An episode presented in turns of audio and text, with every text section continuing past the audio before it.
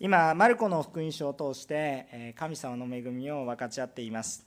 この日曜日の手術にイエス様の働きが語られ続けることが必要だと感じているからです。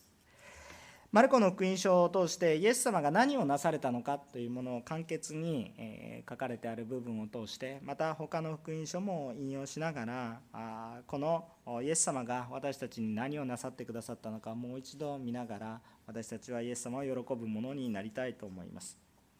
先週は一番マルコの福音書の最初の部分イエス・キリストが公に働きを始められる前にこの洗礼者ヨハネが現れました。えー、人々に水を用いた悔い改めの洗礼を宣言してそして主イエス・キリストのこの働きの準備をしたことが分かち合われました、えー、洗礼者ヨハネが準備するために来て、えー、水の洗礼を授け悔い改めなさいよと述べ伝えていたということですね。で今日の聖書の箇所はその洗礼に関することでもありますがイエス様ご自身も人のあるべき姿の模範として聖霊洗礼を受けられました。そして聖霊に満たされまたその導きに従って福音を語られ始めました。このイエス・キリストのこの姿なされたことというのは私たちの人生の模範です。ですから私たちもイエス様がなされるように私たちもしたい。そのように思っているわけです。で今日はこのイエス様がなされた洗礼それからこの精霊に満たされること、えそしてこの精霊に精霊の導きに従うこと。もう一度言います。洗礼と精霊に満たされること。そして精霊の導きに従うこと、えこのことの恵みを分かち合っていきたいと思います。今語った3つのことを中心にお話をしていきたいと思います。まず第1番目のポイントは神様中心に生きる準備が整う洗礼の祝福がありますよ。神様中心に生きる生きる、えその準備が整う洗礼という祝福がありますよ。ということですね。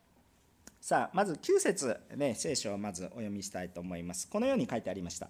その頃イエスはガリラヤのナザレからやってきてヨルダン川でヨハネからバプテスマを受けられたと書かれてあります。イエス様は洗礼を受けられたんです。誰から、えー、洗礼者ヨハネから洗礼を受けられました。私たちは洗礼を通して罪の許しが起こるというイメージを持っています。でこれは確かに洗礼には罪を洗い清める流していくという意味がもちろん当然あります。あります。しかしここで私たちがはっきりと覚えること。イエス様はもう一つまた意味を持っていると思います。この洗礼に対して。そのことを私たちが覚えていきたいです。えー、まずですね、えーまあ、今まで少し、えー、マルコの福音書の前にヘブル人への手紙を読んでいましたがヘブル人への手紙の4章の14節から16節をちょっとお読みしたいと思います。ヘブル人への手紙の4章の14節から16節まで有名な聖書箇所ですで覚えている方もいらっしゃると思います。よければご一緒にお読みできれば感謝です。ヘブル人への手紙4章の14節から16節までご一緒にお読みしましょう。3はい。さて私たちにはもろもろの天を通られた神の子イエスという偉大な大祭司がおられるのですから信仰の告白を固く保とうではありませんか？私たちの大祭司は私たちの弱さに同情できない方ではありません。罪は犯しませんでしたが全ての点において私たちと同じように試みに遭われたのです。ですから私たちは憐れみを受けまた恵みをいただいて折にかなった助けを受けるために大胆に恵みの御座に近づこうではありませんか？アーメン。このように書かれてあります。えー、つまり引用したかったのはイエス・キリストは罪を犯されませんでしたが私たちと同じように試みに遭われましたということですねえ。ですからイエス様は、えこの洗礼をもし罪の洗いを流す罪を許すという意味だけで受けているのであるならばイエス様が洗礼を受ける意味がありませんねもちろん人としての模範イエス様は神様としてももちろん神様ご自身ですが人としてお生まれになってくださいました。それは十字架のためなんですけれどもそのことがあります。しかしもしこの模範としてだけということだけよりももっと大きな意味があるということを私たちが覚えたいと思います。その大きな意味というのは一体何か。これは罪を洗い流すこと以上にもう一つ大きな意味があります。それはヨハネが授けた水の洗礼。これは悔い改めの洗礼なんだということですね。これは悔い改めの洗礼。そしてこれは主イエスが働かれるための準備でした。先週の御言葉を思い出してくださいね。この道を備える。もしくは荒野で叫ぶ者の声を主の道を用意せよ。主の通られる道をまっすぐにしなさいよ。とこういうことを言われてるわけです。つまりある意味準備ですよっていうことを言える言えることができるんです。整えられていく準備。主イエスが働かれるための準備ですね。えー、このそのことをの意味があります。つまり洗礼には神様が私たちに働かれる準備が整うという意味があります。もちろん罪を洗い流すっていう象徴的な出来事があるわけです。それは意味をなしてます。それは違いますよとは言わない。それそのそそれはあります。私たちの罪を告白し許されたこととして主が言われた通りに洗礼を受けるわけです。洗い流すという意味があります。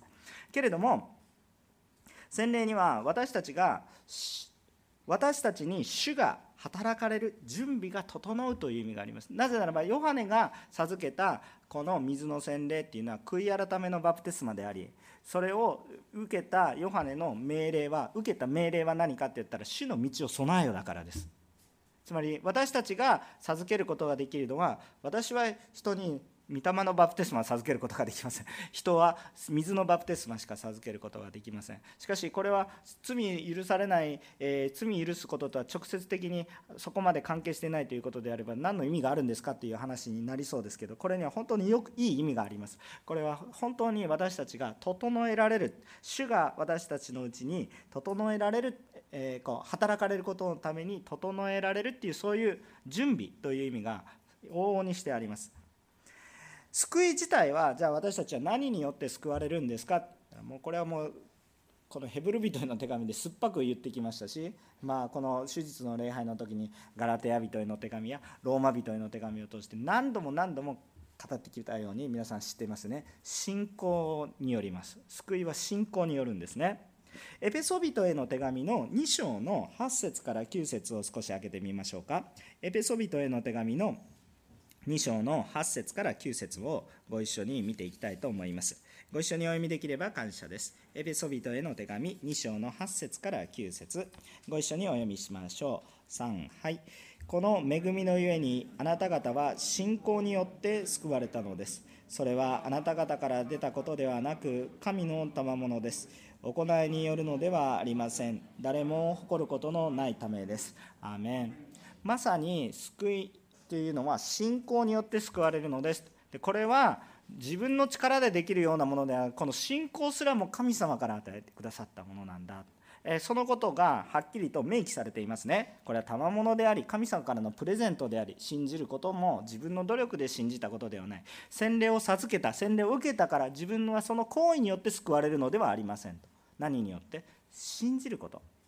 さあこの信じるっていうこともちょっと勘違いしてはいけないんですけど自分は救われるっていうそういう信念ではなくて信じるっていうこともこの信仰はイエスが十字架によって私たちの罪に身代わりとなって死なれたことそして復活し今も生きて天で私たちのために神様に取りなしの取りなしをしてくださっているそのことを信じる信仰です。そのことを信じる信仰。これを福音というんですよね。このイエス様がされた一切のことを福音と言いますけれどもこれを信じる信仰によって私たちが救われるんでよく現在も考えてみるとどうですか？洗礼を受ける人って考えてみるとすでにイエス様を信じた人が洗礼を受けますね。訳も分からずいきなり「はいシャワーしました」洗礼を受けたので イエス様を信じましょう。これはおかしいですよね。後に話す精霊のバプテスマが先になる人はいるんですけど洗礼っていうのは水で授ける洗礼って基本的に基本的に主を信じている人が受けなければ何の意味もないですね。日本に住んでいると一番体を洗う人が一番多い国だと思います。あのえー、多分それは多分客観的にそう思います、えーえー、でもだからといって霊的に清まるわけではありませんね、えー、この信仰によって洗礼を受けていくのでそこに霊的な意味が生まれてくるということですね。だから信じる者が洗礼を受けます。信じているので救われた者が洗礼を受けていきます。洗礼式によってこれは儀式によって行動によって私たちが洗礼を受けたから私はクリスチャンです。本当にそうですか？違いますよね。信じてる人がクリスチャンですよね。でもじゃあ洗礼の意味は何ですか？準備が整うっていうことです。洗礼というものはしてもしなくてもいいものではなくこれは主ご自身が授けなさいと言われる。で主ご自身もそれに従われたものです。これは決して軽いものではありません。非常に重要なものです。救われたということを私はイエス様によって救われたということを宣言し明かしていく部分があります。ですからもちろんあこの象徴的ね罪が洗い流されたということを意味しますよ。意味しますけれどもこれによって私が救われるわけではありません。でもそのことを明かししていくものなんです。その証しの入り口なんですよね。だから準備が整っていくわけですよ。だから準備ということなんです。だから時々こういう方がいらっしゃるし私たちの兄弟姉妹にもいます。でも責めてるわけではないんですけれども神様からの御言葉として聞いてください。イエス様を信じてるけど洗礼を受けないという人がいます。イエス様を信じてるけど私は洗礼は受けないと言ってる人がいます。これはまず明らかにイエス様の勧めを受け入れていない自己中心です。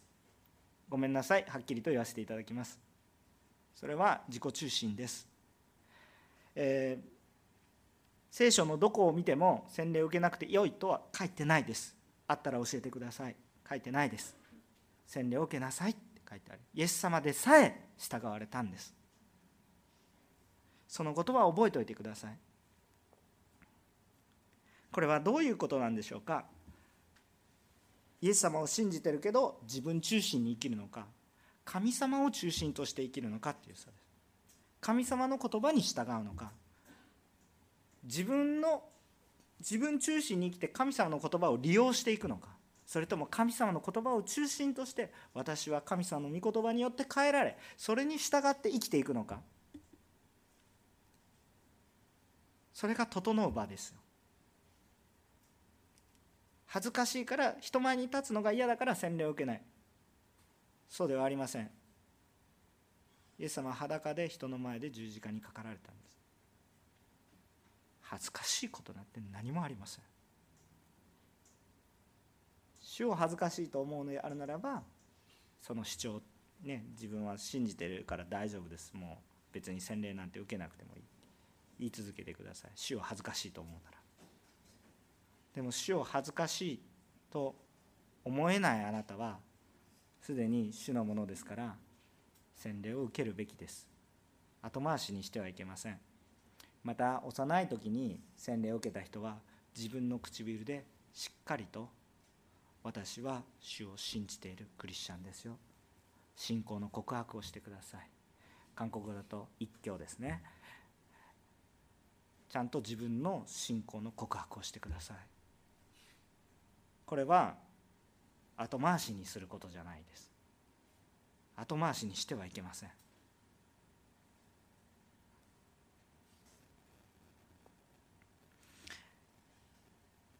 洗礼を迷われている人は迷う必要はありません。ぜひねすでにイエス様はもう信じてるんだから。イエス様が全てなんだから。洗礼を受けてください。信仰告白をしてください。もうすでに幼児洗礼を受けている方は信仰告白をしてください。ここで私たちが注意したいことは何かっていうとこのじゃあ洗礼を受ければ神様の働きを全て担っていけるというものではないということです。これは入り口まさに準備が整っただけですこれは。えっとこの後話しますけど水のバプテスマと精霊によるバプテスマがあります。メインはどっちですか？精霊のバプテスマです。もうこれは明らかです。だから水のバプテスマは準備を整えたに過ぎない。何も始まってませんまだ。そこがゴールでもありません。もうスタートのスタートです。神様を中心として生きる人生のスタートですそれが。洗礼っていうのはね。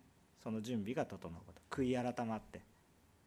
私が走る道ではなく神様が走る道が整うわけですから。それが悔い改めのバプテスマだから準備。じゃあ神様の働きが私たちのうちに豊かになりそして私たちが神様の働きを担うためにはどうしたらいいんですか？それは2つのことが必要になります。まあ、1つと言ってもいいかもしれませんが、それは精霊の働きです。あえて2つと言ったのは、精霊に満たされること、精霊の導きを受けること、そしてもう1つは、その導きに従うことです。聞いても分かっても従わなかったら意味がありません。導かれていないのにはやってもこれはちょっと難しいです。導きを受けて従うことですね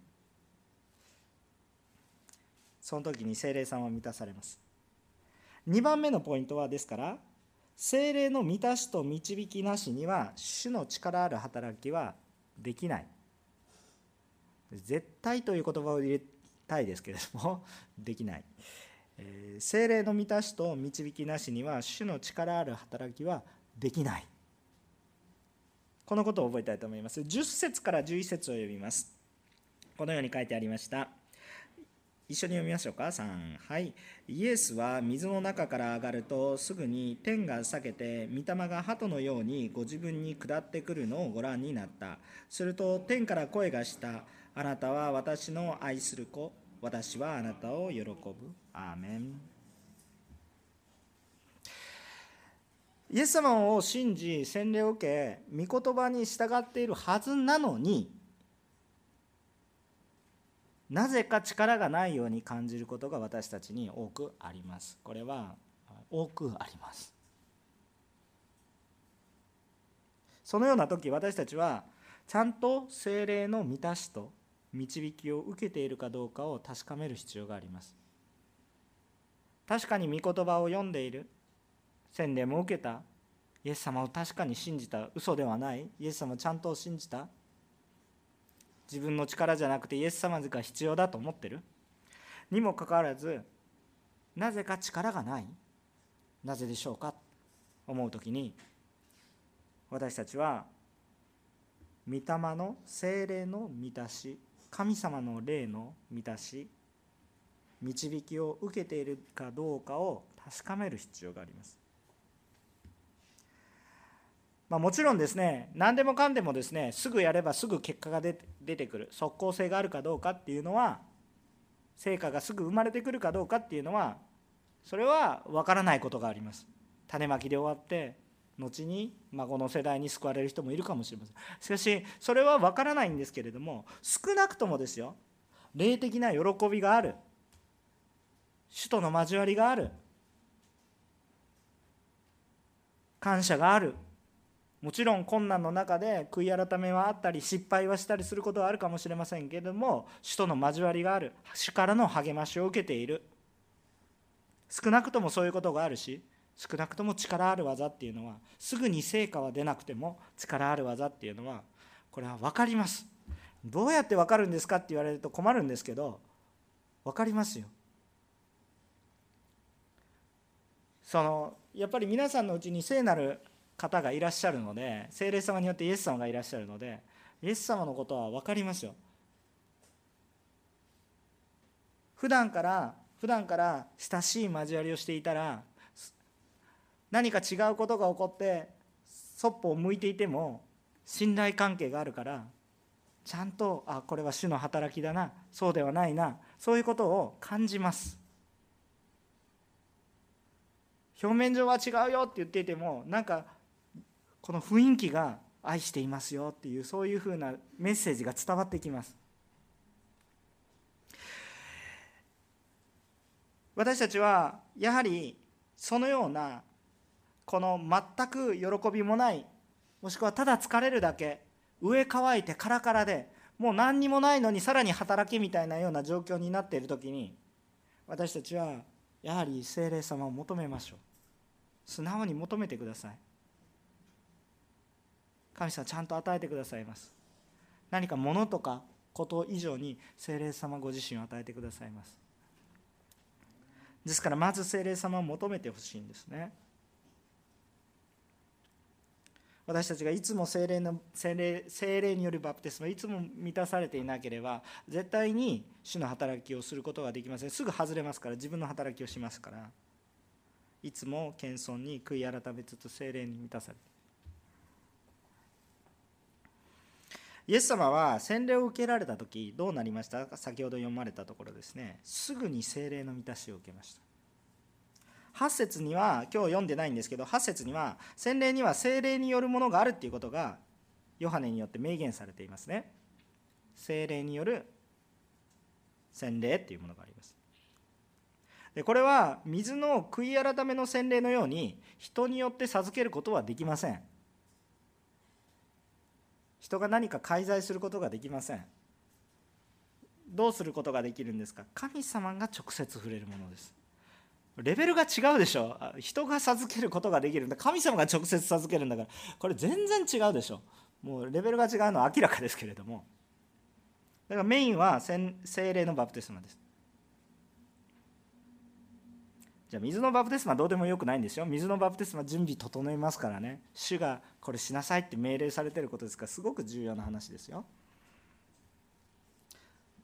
でも精霊のバプテスマと比べてはいけません。そう比べるものではありません。役割が違いますしレベルが違いますね。でイエス様は神様としては三位一体ですね。もちろんちょっとこれいきなり初めて来た人は理解しにくいかと思いますけど私たちの聖書の神様は父子精霊の3つあるようで1つですよ。ね。えー、3, つあ3つに分かれるわけじゃないんだけれど1つですよ。1つですけど3つ同時にバラバラでも動きますよっていうことなんですね、まあ、人間の理解を超えてますけれども三位一体っていうのをまず受け入れてください。もしこれ分からなかったら後で牧師 捕まえてください。ゆっくり説明します。説明しても多分牧師も説明しきれません。神様は私たちの次元を超えてるから次元の低いものが次元の高いものを説明することできませんから。でも体験することはできますからそのことを説明することができます。ですからもし三位一体のことでちょっとわからない方があったら後ほど私を捕まえてください。でも神様と精霊様そしてイエス様っていうのはまあ一致してますから一つですから一心同体みたいな感じですからえー、初めから精霊と一つだったでしょ？でもなんで精霊が下るんですか、まあ、まさにこれ三位一体の話をしてるわけですけれどもしかしイエス様はやはり人の模範として洗礼を受けられ人が受けなければならない洗礼も受けるし罪ないんだから本質的に洗礼を受ける必要ないかもしれない、えー、神様なんだから本質的に準備する必要ない。だって神様なんだから。自分が通る道を自分でねあのわざわざ整わなければ自分でいけないなんていうことは全知全能なる神様ですからできるわけですでもあえて神イエス様は私たちのために高い身分を低くして私たちのところに人としても生まれてきてくださって。だから人としてもなさなければならない全て通らなければならない全てのことを通ったんです。だから水のバプテスマを受け精霊のバプテスマを受け。しかもそれが同時のように起こった。そういうことが起こっていますね。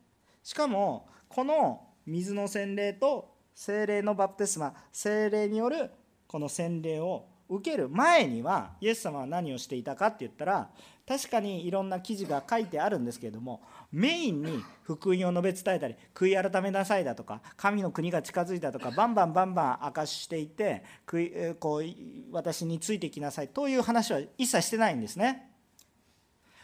公に伝道し始めたのは30歳の頃ですからこの洗礼と聖霊のバプテスマはちょっと言いにくいですけども洗礼と聖霊のバプテス洗礼ですね。2つの種類の洗礼を受けた後聖霊の満たしを受けた後主の働きをし始めています。イエス様でさえそれをに従順されたんです。主の働きを人がするときには必ず聖霊の助けが必要満たしが必要です。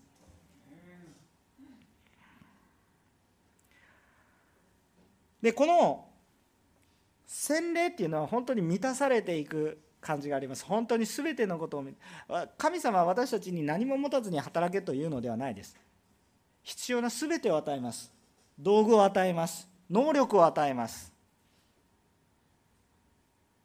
だから何も持たないのに裸で頑張れって言わないんですよね。ちゃんと必要な装備必要な能力能力まで与えますよ能力まで。だからあとはするかしないかなんですけど そこまで主は与えてくださる方です。もう信じるか信じないかの世界ですけど信じますか皆さん。私は信じます。私たちの横浜のおんのり教会にも精霊の満たしがあるとちゃんと能力も物質や人材与えられていくと思います。私たちに精霊が満たされると必要な勇気も与えられてくると思います。ポイントは私たちが無理やり勇気を振り起こしてもそれは難しいけれども精霊様に触れられた時はもう溢れる時ですからコップから水がどんどん溢れるようにとどめることができないんですね。溢れていきますから。そのような状況に私たちが変えられます。ですからただただそれを信じたらよろしい。ただただそれを委ねていったらいい。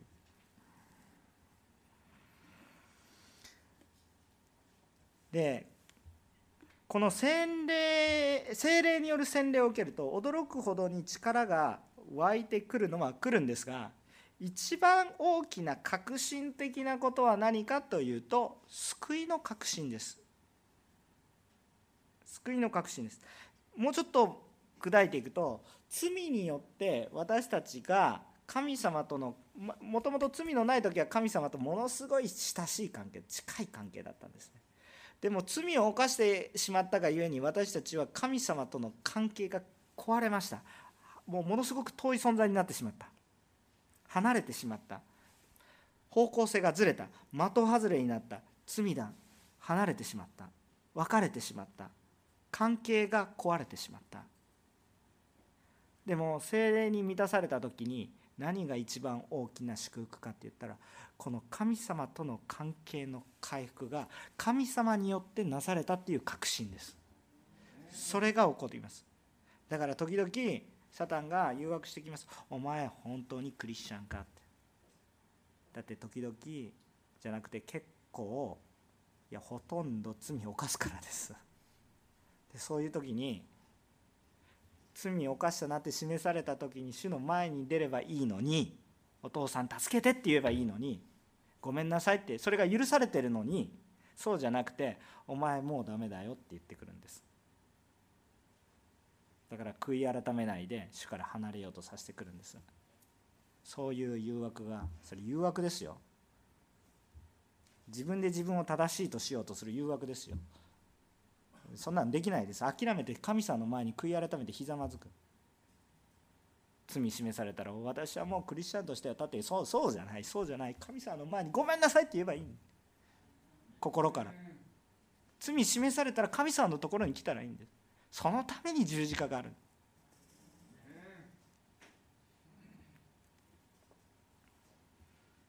だから神様との関係が回復す。るだからイエス様が最初に天から聞いた言葉は何ですか？あなたは私の愛する子私はあなたを喜ぶ。この言葉がねあるんですよ。イエス様にはもちろん罪がないですから神様は平安にやってきますね。戦う必要がありません。なんか整える必要がありません。ですから平和の象徴鳩のようにねパーッと来てね柔和な感じで聖霊様が穏やかにもうただの祝福セレブレーションですね。そのような形でいきます、まあ、人に下る時はちょっと整っていない場所があるのでそのちょっと悪い、ね、雑菌があったり汚れがあったりするのでそのところはバーッと焼き尽くす炎のようにねまるで、え、こう鉄をね精錬する時に消毒するみたいにちょっと熱い中をザーッてね消毒するようにバーッと激しく触れられます。でもその分激しいからねあの私たちに元気が出てくるっていう部分もあると思いますけれども激しく望みますよ私たちには。もう神様は別に激しく望む必要はないともう。もうお互いもう自分ですからね。もうこうそれを受け入れていくので。それは私たちはちょっと問題が多いので、えでも焼き尽くしてくれるので。私たちの罪を焼き尽くすように清めてくださるので。それは消毒みたいなもんですよ。ですのでそのように私たちに注ぎます。その時私たちも天からの声を聞いたりです。この言葉を私たちも回復しないといけないんです。あなたは私の愛する子だよ私はあなたを喜ぶこの言葉が回復するんです。あなたあの時こんなことしたねって先に言わないんです。まずあなたは私の愛する子。宝刀息子が帰ってきた時のように。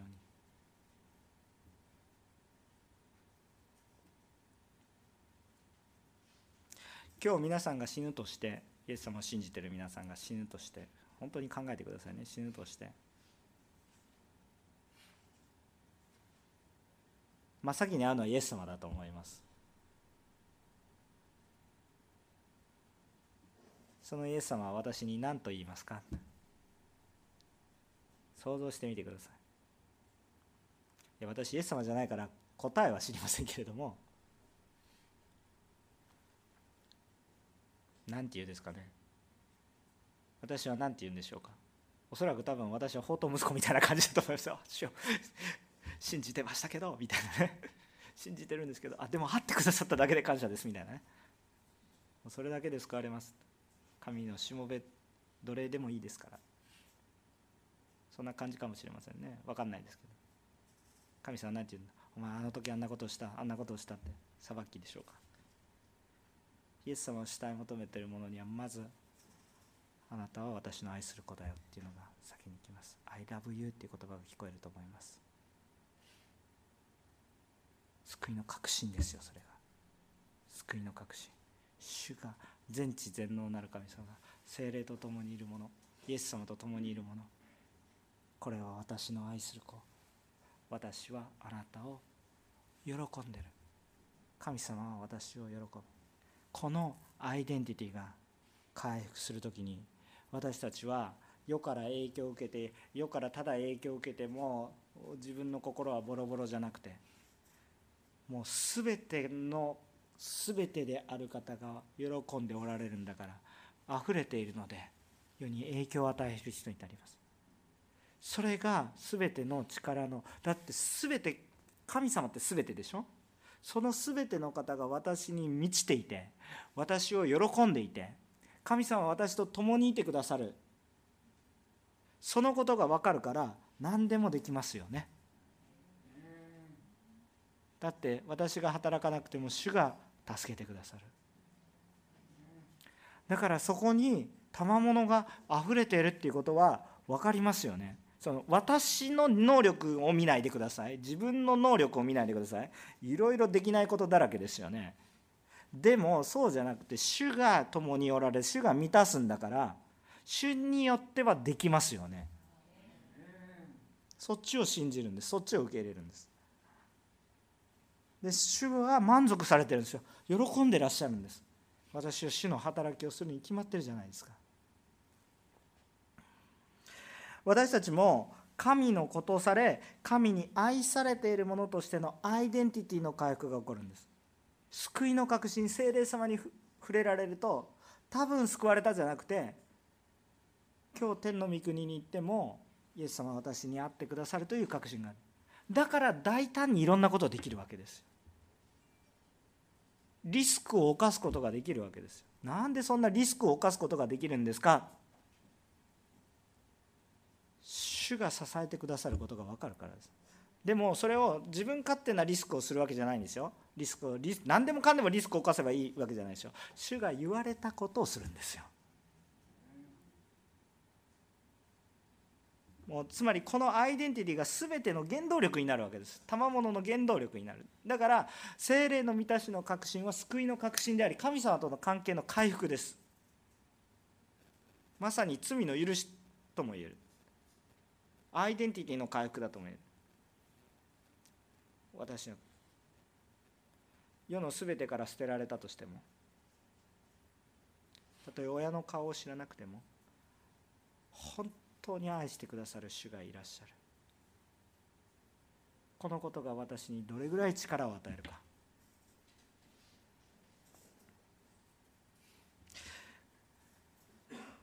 精霊の満たしによればさまざまな力を得ます。賜物もあります。いろいろなあのこの行動と表現出てきます。ね。いろんな聖書の箇所ありますね。たくさん出てきます。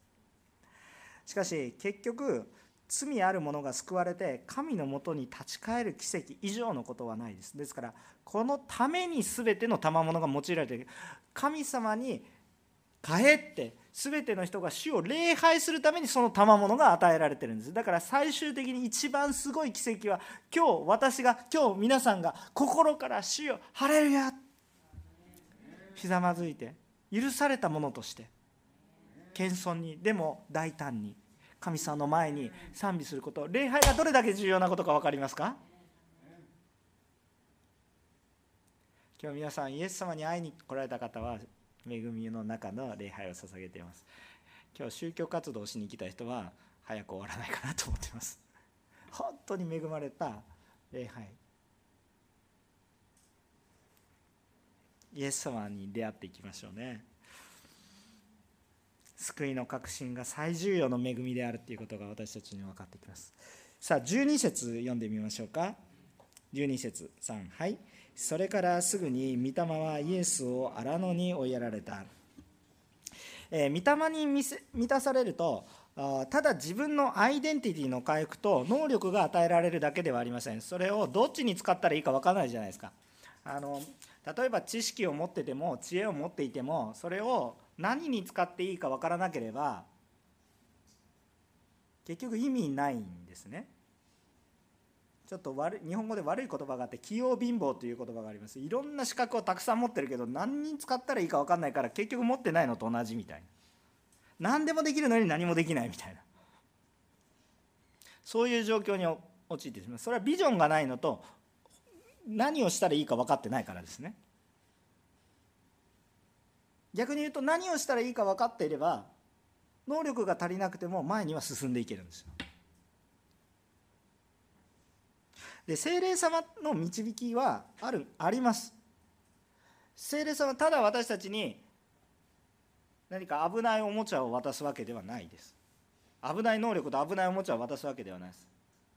子供に鉄砲は本物の鉄砲を渡したりはしないわけです。ちゃんと扱えると判断して扱えるものを与えそしてそれを何に使えばいいかを教えてくださいます。導かれる。聖霊は洗礼を受けられたばかりをばかりのイエス様を荒野に導かれましたね。導かれましたね。このようにして主は導かれます。ちょっと復習をしましょうね。まず第1番目のポイント。洗礼っていうもの水のバプテスマっていうのはもちろん罪を洗い流すこともあるけれども私たちは自分中心ではなく神様を中心に生きる準備をすることですよ。神様中心に生きる宣言をしていくことですよ。もちろん罪の現れたそのことを告白し信仰の生活をしていく宣言をしていくそういう場でもありますけれどもそれが整う場でありますよ。でもそれが整ったからといってそれで終わりじゃないですよ。実際に歩みを始めていかないといけないんですけどその歩みをするためには精霊の満たしが必要ですよ。また精霊の導きが必要ですよ。ちゃんと私は神のものだと言って神と共に歩まないといけないから神と共にいるんだっていう確信がないと歩んでいけないじゃないですか。でその歩んでいくその道のりを歩める十分な装備能力力をも与えてくださいましょちゃんと目的地まで主と共に歩んでいける。そういう力を与えてくださいますよ。でもそれをただ単に与えるだけじゃなくて導かれますよ。方向性を示しますよ。方向性を導きます。でもじゃあ方向性を導いたからといってじゃあそれで全てが満たされるかって言ったらそうじゃないでしょ？皆さんいっぱいあって方向性があるけどそれに対して使わなかったら結局意味ないんですよね。結局意味ないじゃないですか。じゃあどうするんですかって言ったらその示されたところに従った時に全てのことがものすごい豊かに実っていきます。従った時に。最後は従順ですね。3番目のポイントは従順ですけれども一言で言うと従うことですけど主の働きをするためには精霊の導きに従う必要があります。これ従う必要があります。従えるんではなくて利用するんじゃないです。なんか自分のしたいことが先にあってそのためになんか魔法を使うかのように何か自分を唱えればここに何か起こるみたいなそういう話ではありません。まず主が生きなさい。そこに従っていく。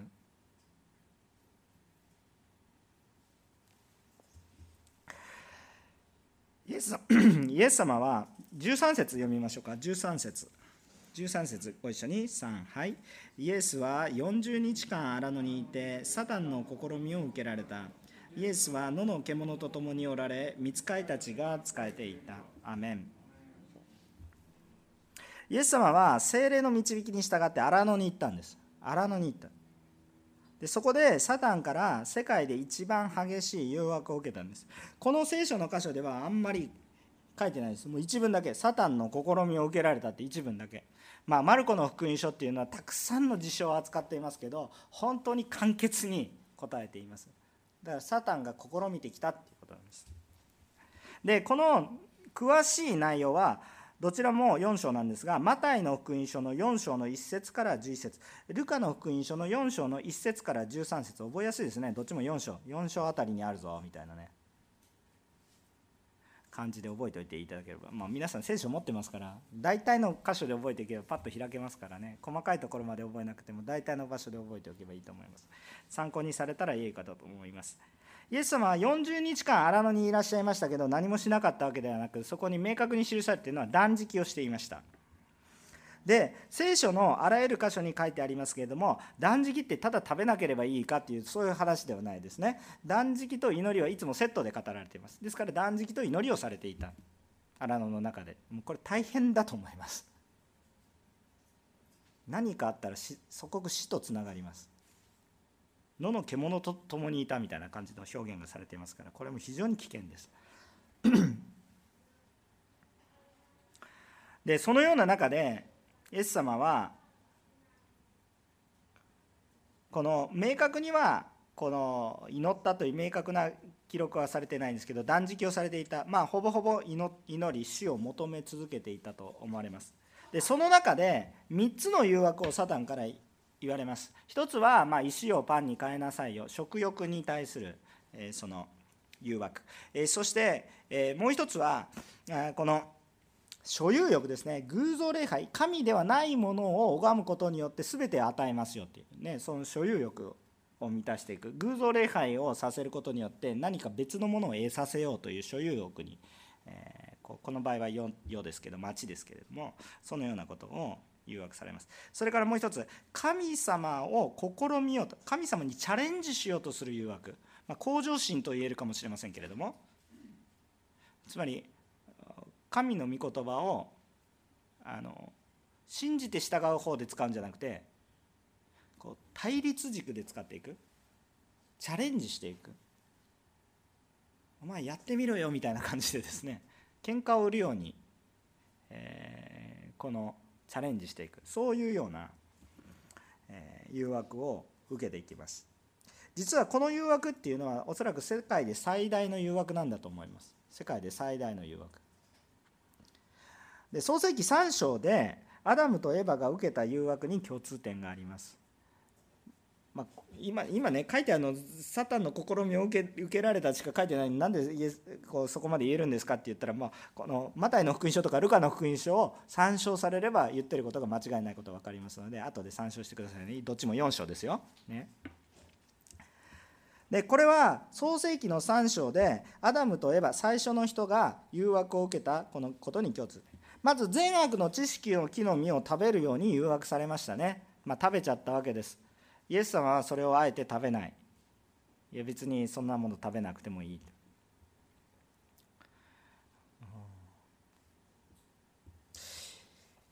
で神の言葉に疑いを向けさせる誘惑がありましたよね。あのそれを食べたら本当に死ぬのかい？みたいなね。死なないよ？みたいな。一回試してみな。死なないからって。イエス様の場合はここから飛び降りたら天使がねだって天使一緒にいたって天使で見つかりたちが仕えていたって書いてある。その仕えていた見つかりたちがこうね、地面に打ちつけられることなく崖からお取り降りても大丈夫みたいな。本当にそうかやってみなって。そういう神様に対するチャレンジですよね。そういうような誘惑を受けました。でもこれもねあなたは偉大な方だから大事きっと大丈夫みたいなね。そういう誘惑ですよ。きっと大丈夫。そして最後にはサタンの言葉に従うことによって神のようになり全てを支配するよっていうような誘惑を受けますね。あなたはこの善悪の木の実を食べると神のようになる。これねサタンのねあの本当に巧妙な誘惑であのこの誘惑にあった得られるものあるでしょ？ね。あたかもこれをしたから得られるように誘惑していきますけど申し訳ないけどこんなものは最初からあったんですよ。善悪を善悪の知識を知る気？こうえ頭賢くなったように気がするでしょ？でももともとアダムとエヴァってものすごい優秀なんです。世界支配できますから。何が良いことなのか初めから分かってます。むしろそれがダウングレードされて罪知っちゃって失敗できるようになりましたみたいな話です。失敗できない人が失敗できるようになりましたという特典がつきます。これダウングレードしてるんですけどそのことによって神のようになります。初めから神のような存在として作られてるんです。わかりますよね？人は神の形として作られてる。神に似せられて作られてる初めから神のようなのにあなたは神のようになる。ダウングレードしてようやく気づいてなんかそれもすごいなって。ダウングレードしてるだけです。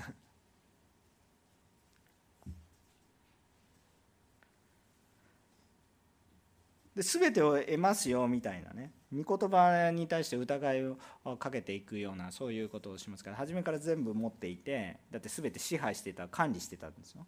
初めから持ってる。で御言葉に今まで聞きしてってたんですけど御言葉に聞かなくなるっていう。結局全ての力ある御言葉に従わなきゃ力も失う。だから全部ダウングレードしてるだけなんですよ。まるでそれを私たちのアイデンティティが低いところからアップグレードするかのように見せてるだけで実際はダウングレードしてるんです。だから私たちは精霊様によってすごいアイデンティティが今あるんだよ。霊的なアイデンティティがすごい高いところにあるんだよ。回復されたんだよ。今更何かわけのわからない像を拝んだりしたことによってアップグレードするんですけどそんなバカなことはない。信じるだけでもうすでに神の子と呼ばれていて神様が喜ばれているのにわざわざいらんことをして神様を悩ませてるだけ。そういう誘惑ですよ。一見良くなりそうに見せてるだけで初めからないものをそのように見せて持っているものを奪っているのにもかかわらず得ているように見させる。気をつけましょうね。初めから私たちに何が与えられていてどんな力が与えられて私たちが誰なのかっていうのがちゃんと回復していれば持ってますけどみたいな。まるでね詐欺師がやってきてあなたの今手には非常に重要な壺がありますと。でそれを私にちょっと預けてくださいと。ね預けて。でああ私が持っていますけどこれをもう一回あなたに100万円で渡しますと。これをあなたに100万円で渡したらあなたはとても幸せになりますとかって。初めから私のものですけどというか。冷静になるとそういうことやってるんですよ。冷静になるとそういうこと。でも話がうまいんですよ。期間を置いたりとかね。ちょっと預けてくださいとか言って。確かにあなた預けたんですけどこれを返すためにはちょっとたくさんお金払わないといけないですよみたいなそのそういうようなねうまい表現をいっぱいしてきます。ああそうかなとか。もうもらえないんだったら返してもらう方がいいから。そうじゃないです。戦い方はそういうところじゃないですよね。ですからイエス様はどういうふうに戦われたでしょうか。サタンは御言葉を間違った方法で使って誘惑してきましたけどイエス様は御言葉を正しく用いて撃退していきますね。打ち勝ちますね。さあ誘惑に打ち勝ったということです。これはどういうことか。もうイエス様は罪を犯さない。あのアダムでさえ負けたこと。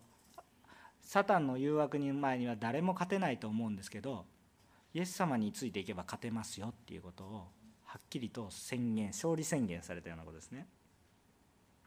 イエス精霊はなぜイエス様をあえて苦しみに導かれたんですか？荒野に行ったのはイエス様が言ったのじゃなくてサタンが追いやったわけでもありません。神様に従ったら聖霊に従ったら苦しむ羽目になったんです。皆さんノーサンキューじゃないですか？正直に 正直に言うと苦しみたくないです。苦しみたいですか？あのその後にある実を知ってれば苦しんでもいいかなと思うかもしれませんけど正直苦しまないで実も得たいみたいなと、まあ、正直な話です。でも多分そうすると私たちはおそらくどこかでこけるんでしょうね。だから神様が訓練されます。イエス様も訓練される必要はなかったんですけどあえて自ら訓練に従いました。誰が荒野に行きたいですか？荒野なんていうところは好き好んで行くところではありません。人が好き好んで行くところは荒野にはなりません。町になります。荒野っていうのは好き好んで行くところではないので人が行きたくないところなので荒れ果てます。でもあえてそこを通らせたんです。これは神様による訓練であり準備でありサタンに対する完全な勝利の予告でもあります。聖霊様はあえて祝福の場所ではなくて荒野のようなところに私たちを導かれることがあります。しかしそれを通して神様だけに頼ることを神様の御言葉を正しく用いることを体験させます。え神様は全てで満たす方なんじゃないんですか？って思うじゃないですか。で神様に従った精霊様に従った結果何も持ってないんですけど。健康すらも失った可能性がある。今死にそうなんですけど。食べ物もありませんけれど。神様に従ったのに何ですか？これはと。その時に全てを満たす方は目の前の食物や目の前の仕事や目の前の能力やそういうものではなく神様に頼った時に豊かに与えられるっていうことを私たちに実感させるために誘惑にあってもほらほら目の前にこんなに食食べ物ありますよ。私こんなに与えることができますよ。で見えてそれが大きくお腹空いてるから大きく見えるんですけどそれは食べたら終わり。有限なもの。神様が与えようと今ないように思えるけど神様は無限のものを与えようとされてる。比べることができないものを与えようとされてるのに目の前に大きいからすごいいいですねっていうそういう誘惑が来る。でも目の前のものじゃなくて無限に与えてくださる神様無限の供給源である神様に従っていくっていう。神様こそに助に頼っていく時に初めて私たちがあ永遠の命。命のパンを食べていく。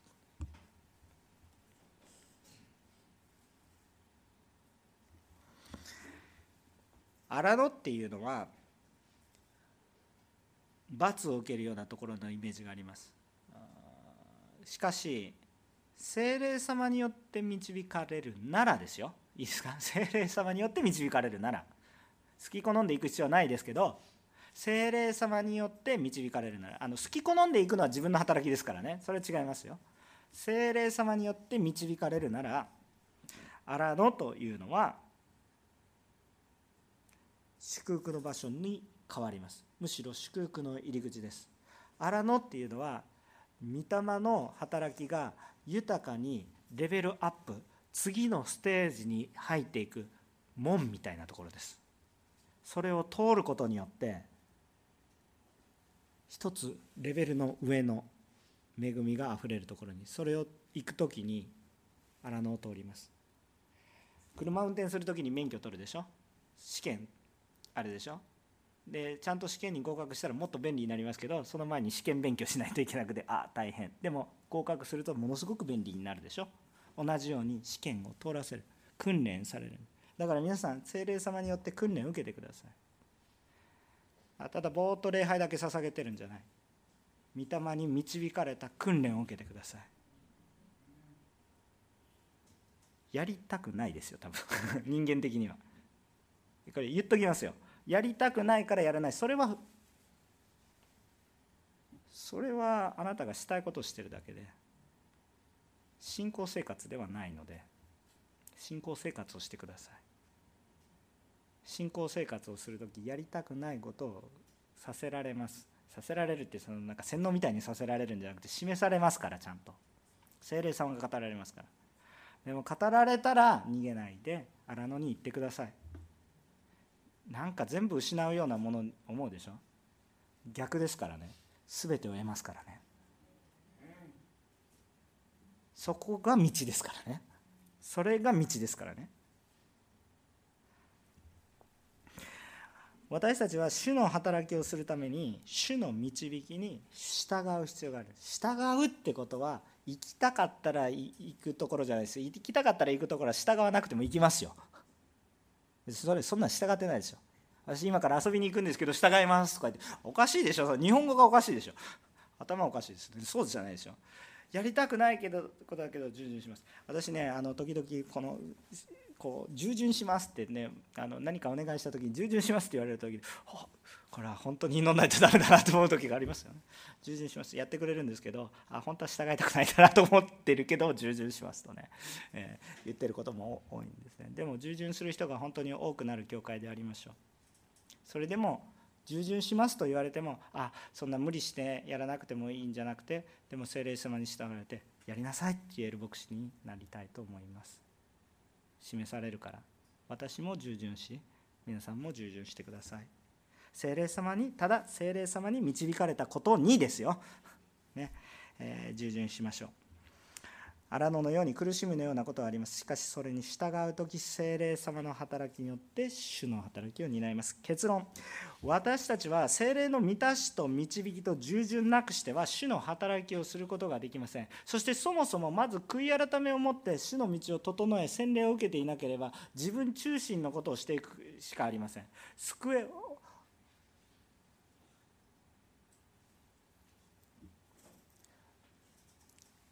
神を俺を救えと言ってるのと同じです。あなたはお前私を救うって言っただろう。お前救えと言って神に命令してるのと変わりません。十字架にかかった救われない方の囚人になってはいけません。救いは今目の前にあるんです。私を覚えてくださいって言わないといけない。お前俺を救えじゃないんです。お前救い主だろ。お前俺を救えじゃないんです。ちゃんと洗礼を受けてちゃんと従ってください。でもその時に精霊様に満たされてください。そして精霊様の導きを受けてください。分かんなかったら求めたらいい。分かんないのに無理やり進む必要はない。分かんなかったら求めたらいい。ね必ず注いでくださいますから。信じるんですよ。ちゃんと注いでくださいますから。主の時主の恵みに従ってそれぞれがちゃんと取り扱うことができる能力に従って最善のものを神様が与えてくださいます。必ず取り扱うことのできる賜物を与えてくださいます。神様与えてるって言ってるからないって言ったらダメです。神様与えてるって言われてる。その与えられた賜物は隠しておいてはダメで使わないとダメです。そそのそれを使う時にやりたくないことも示されます。従ってください。それを使うために訓練を受けてください。荒野で訓練を受けてください。御言葉を使う訓練を受けてください。誘惑の中で弱い時でも御言葉を使う訓練を受けてください。そうすればどんな時でも御言葉によって勝利していくことができます。皆さん今御言葉の訓練を受けていますか？祈りの訓練を受けていますか？自分は訓練を受けているということに感謝していますか？伝道の訓練を受けていますか？交わりの訓練を受けていますか？礼拝の訓練を受けていますか？それは訓練であるとともに主が豊かに働いてくださる恵みの時であります。今神様が豊かに豊かに皆さんを満たそうとしていて豊かに豊かに皆さんを通して働こうとされています。この豊かさにぜひ気づいてほしいと思います。今日私たちが本当に主によって満たされ主によって導かれ主が与えられているものが何であるかそして何をしなければいけないのか求めましょう。自分中心で神俺を助けろではない。神様救ってくださってありがとうございます。今日皆さん礼拝に主が招いてくださったんですよ。知ってますよね。自分で来たんだけれども神様の招きがないと来ることができなかったんです。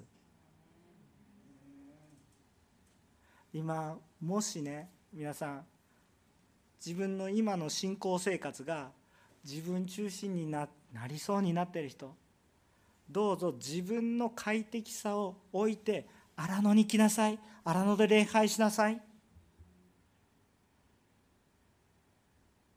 断食と祈り言葉通りなのでそのままですので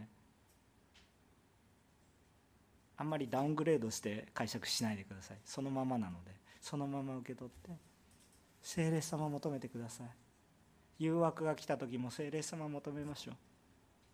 もし私はイエス様のように勝てなくてもももそれでも助けてくださいと言ってください。助けてくださいと言ってください。ちゃんと訓練を受けてください。祈ってください。皆さん蒼天祈祷来てください。楽じゃないです。祈りに来なさい。祈りに来なさい。言い訳をやめてください。忙しいでしょ。でも1週間に1日も来れないほどあなたはそんなに忙しいんですか？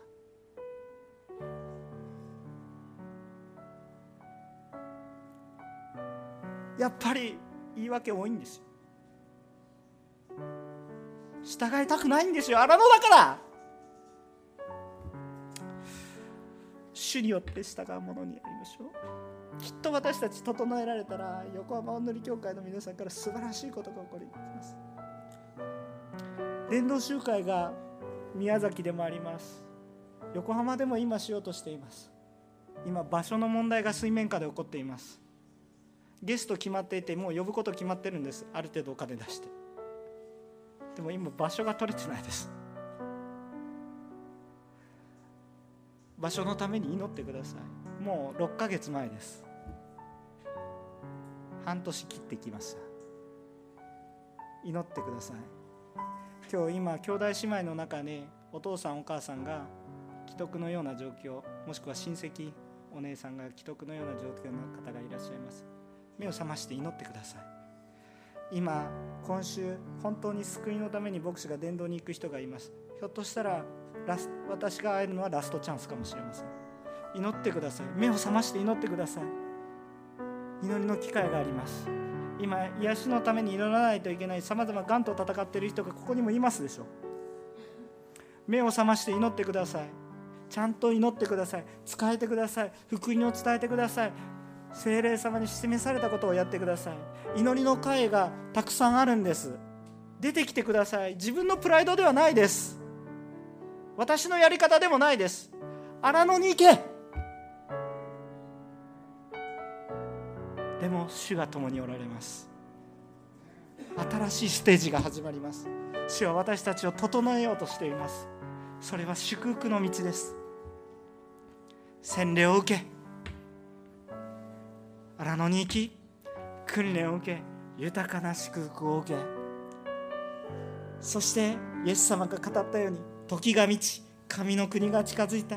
悔い改めて福音を信じなさい。大胆に語るものと変えられていきましょう。お祈りをいたします。